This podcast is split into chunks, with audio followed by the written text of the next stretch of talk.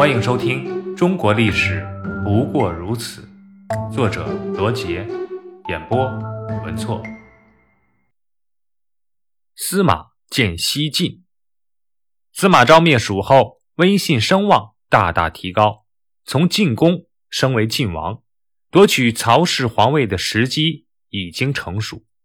可是司马昭却突然病故，而后他的儿子司马炎接替他当上了晋王，掌握魏国大权。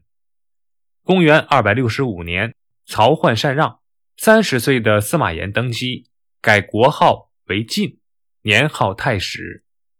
自汉献帝初平元年即公元一百九十年董卓之乱后，群雄逐鹿，三国鼎立，中国陷入了长期的分裂状态。经历了九十年，天下终于再度一统，完成统一大业的就是司马氏王朝西晋。而此时的吴国君主孙皓横征暴敛，血腥残酷，他生平最喜欢的就是使用酷刑杀人。在他的统治下，吴国上下人心惶惶，这给司马炎接下来的统一大业创造了绝佳的契机。公元二百六十九年。司马炎为歼灭吴国开始了战略准备，他任命尚书左仆射杨户坐镇襄阳。杨户是司马师的小舅子，从小喜欢读书，知识渊博。有人曾把他比作孔子的得意门生颜回。他早有灭吴、统一天下的抱负。上任伊始，就在襄阳城内安抚百姓，减轻赋税，加强储备战争所需要的各种物资。东吴方面。孙皓任命陆逊的儿子陆抗为主帅。陆抗在与襄阳的西晋军队作战中攻城破阵，显示出他卓越的军事才能。杨户只得采取相持的战略，实行司马炎的怀柔政策，备战的同时安抚边界的军民，让他们感受到西晋新法的好处。公元二百七十四年，陆抗病故，杨户认为。备战所需物资已经相当的充沛，加之陆抗一死，吴国再无出色的军事人才。于是他向司马炎建议，这个时候正是讨伐东吴的最佳时机。这一建议却遭到以贾充为代表的反战派的反对。贾充因为在司马氏夺取曹魏政权时主张杀死曹髦，因而得到了司马昭的器重。他出身法学汉家，《太史律》也是由他主持修撰。可以说，贾充为西晋王朝立下过汗马功劳。但是，曹操赤壁大战的阴影使贾充成为极端的反战派。他认为，在没有足够把握平定东吴的情况下，不能拿江山社稷去冒险。由于主战派和反战派两方面意见无法统一，司马炎也是患得患失。他温和的性格让他受益，也同时暴露出他的优柔寡断。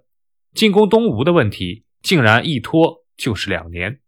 两年后，杨虎身患重病，让大臣张华转告司马炎说：“如今孙皓在江东已失去人心，而一旦孙皓死去，若换一个英明强干的君主继承他的位置，使东吴人心重新归顺，再加上长江天险，到时候再想灭吴国，无异于痴人说梦。”司马炎听了之后，仍然没有做出决断。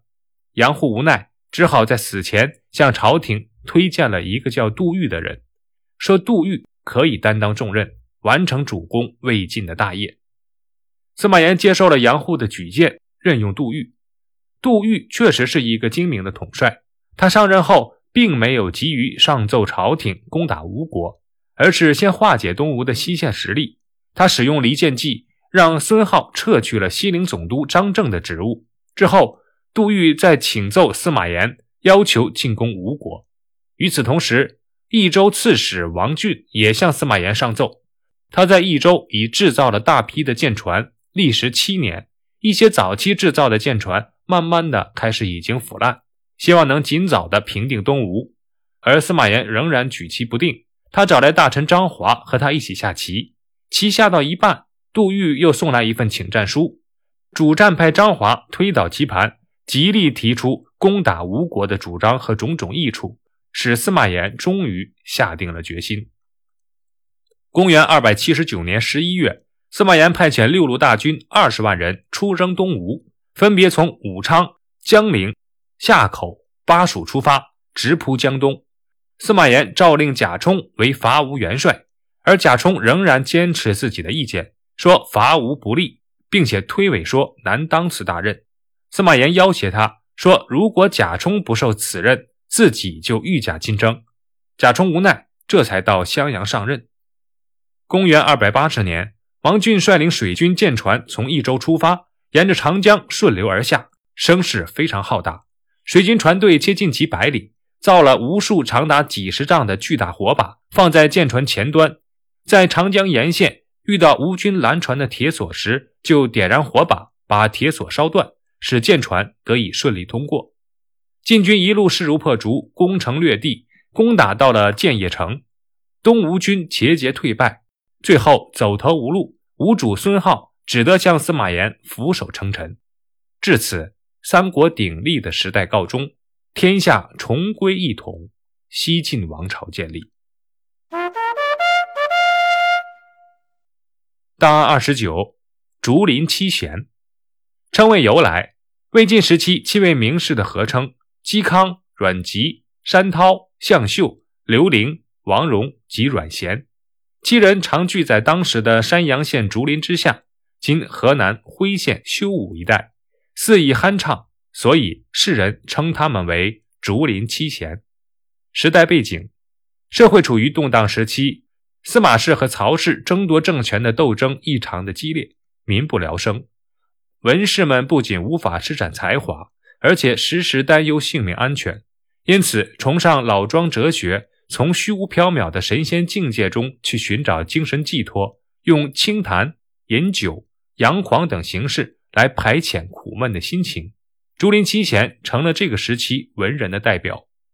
最终结局，阮籍、刘伶、嵇康不与朝廷合作而被杀害，王戎、山涛则投靠司马朝廷。竹林七贤最终各散西东。